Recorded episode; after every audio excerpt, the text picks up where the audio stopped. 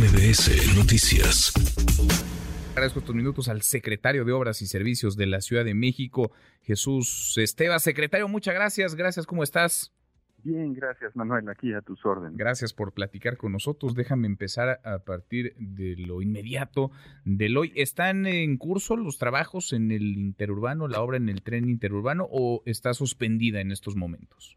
No, el tren interurbano tiene muchos frentes de trabajo. El, tramo de la Ciudad de México tiene 18 kilómetros de longitud aproximadamente. De esos, cuando entramos a la administración, solamente había 2.5 concluidos y al día de hoy ya llevamos 14.6, ya nos falta poco para, para terminar. Eh, en este tramo donde sucede el accidente, es un tramo que tiene este proceso constructivo que se denomina eh, lanzado de dovelas y que básicamente se utiliza en aquellas zonas donde no hay suficiente espacio para poner grúas eh, posicionadas desde el piso y que puedan subir las traves, digamos. Entonces lo que hacemos es eh, subir estas dovelas, que es tecnología italiana, que es patente, eh, estas dovelas se bajan, se aprietan y ya con eso se conforma la trave. Aquí, pues lo que sucedió ayer es que en el proceso de transporte de una de estas dovelas, pues viene la falla, viene el accidente, y, se genera pues esta contingencia. Ahorita solamente está detenido el proceso de montaje de dovelas en ese frente, porque el resto de la obra tiene otros procesos constructivos y continúan.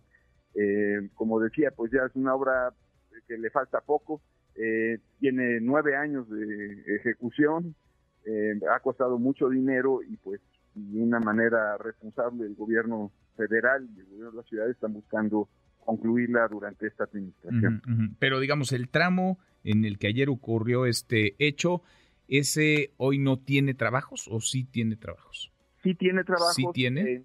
Eh, por el retiro de las piezas. Ah, por el retiro de las piezas. Pero la pieza que cayó, esa hay que seccionarla, hay que demolerla y, retirarla. Y por otro lado, y los peritajes, me imagino también, el secretario. Los peritajes ayer se concluyó por parte de la fiscalía.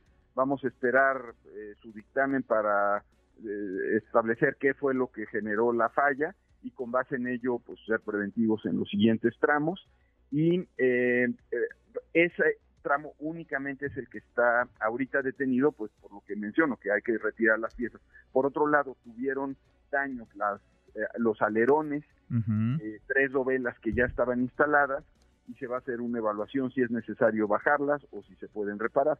La dovela que cayó esa eh, ya se mandó fabricar una nueva y calculamos que en tres días la pueden tener y las otras en el caso de que se nos pidiera eh, eh, desmontar todo estamos hablando de un periodo entre dos y tres semanas para su ejecución. Ah, bien, entonces eh, tardaría, digamos, esas dos o tres semanas la ejecución de lo que nos eh, platica. Secretario, estoy platicando con Jesús Esteban, secretario de Obras y Servicios de la Ciudad de México. Ahora, la pregunta obligada es si se siguieron todos los protocolos ayer, si eh, de acuerdo, digamos, a lo que ustedes han establecido como normas de seguridad en esta obra, se siguieron los lineamientos y lo abordo porque de milagro pues eh, no murió una de las personas que estaba abajo de esta obra, de esta dovela que cayó, porque le cayó a 3, 4 metros, secretario. ¿Se siguieron los protocolos?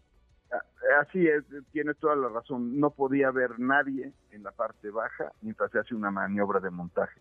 Entonces, ya tanto la fiscalía como internamente eh, definirán la responsabilidad, los, eh, es más, se definirán, pues sí, las sanciones correspondientes por no haber cuidado que no hubiese personas en la zona durante una maniobra. Si bien o sea, nada tenían que hacer personas eh, abajo. Me imagino que el área debió haber estado acordonada o protegida, resguardada para que no hubiera personas abajo, personas ajenas a la obra además. Exactamente. Si bien ya estaba concluida en esa zona el montaje, se estaba haciendo una maniobra de subir una dovela que empieza su traslado hasta el punto donde se va a fijar, se va a postensar. Entonces, ese simple hecho de estar subiendo la pieza eh, obliga a que haya, existe un protocolo de un perímetro de seguridad y que la gente no puede estar. Entendemos a los vecinos en términos de que estas son personas, son mecánicos que tienen su fuente de ingresos en esos espacios, pero no se puede eh, poner en riesgo. Y, bueno, pues así pasan los accidentes. Ayer, afortunadamente, no hubo heridos, pero sí se mostró que se incumplió ese protocolo y pues habrá las sanciones correspondientes y reforzaremos los las medidas.